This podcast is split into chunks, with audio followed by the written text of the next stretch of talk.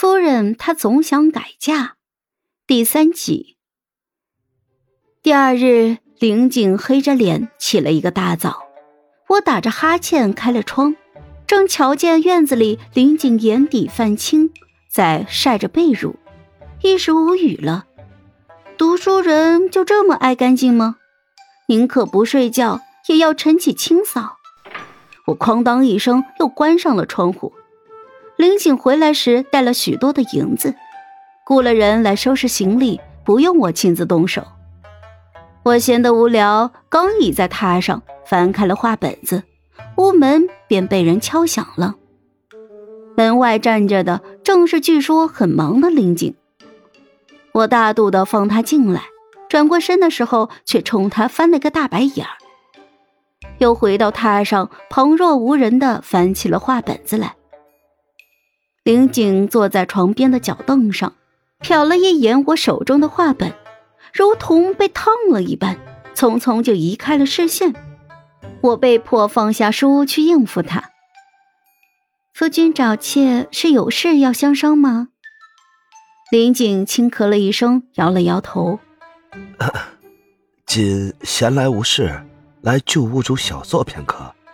呃呃，夫人随意，不用在意紧。”屁！是谁昨天说有事要忙的？当着林锦的面，我遏制住了眼往上翻的冲动，埋头看书，就当他是一个木桩子好了。谁料。这个木桩子一连几天大清早都来敲门，进屋之后就坐在床榻边上，一言不发，就盯着我看。我这脸上是有花吗？值得你这样看？我实在是忍无可忍了，在林景诧异的眼神中，摔门就出去找阿花哭诉，想让他帮我出主意，不成想扑了个空。阿华一家不知何时搬走了，只留给了我一封信。信我没有拆，失魂落魄的就走回了家，带着对狗头军师阿花的想念，泱泱的睡了个午觉。梦里没有林景，令我心满意足，通体舒畅。在睁开眼的时候，我突然就浮至心头。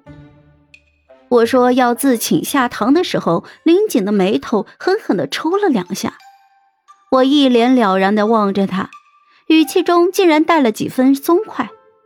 妾愚笨，自请下堂，让出七位，指望夫君将来觅得贤惠的新人。嗯，当然，若是夫君已在京中的新宅中娶了新妇了，妾自然也是欢喜的，必不会哭闹阻拦。看着我满脸的不在意，林景胸口一滞。昨日我午睡醒来，突然就想明白了。林景先是中榜之后滞留京城数日不归，回来之后又举止古怪，这些日子天天在我的眼前晃悠，只怕是他已在京城的宅院纳了新人了，不好意思和我开口罢了。这好说，我也不是那等不通情达理之人。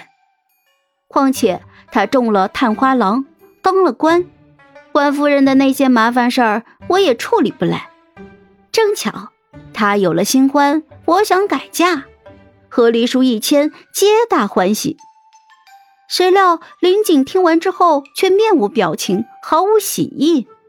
他声音沉闷：“仅答应过江伯父会照顾好夫人，和离的事儿，夫人就不用想了。”锦绝对不会答应的。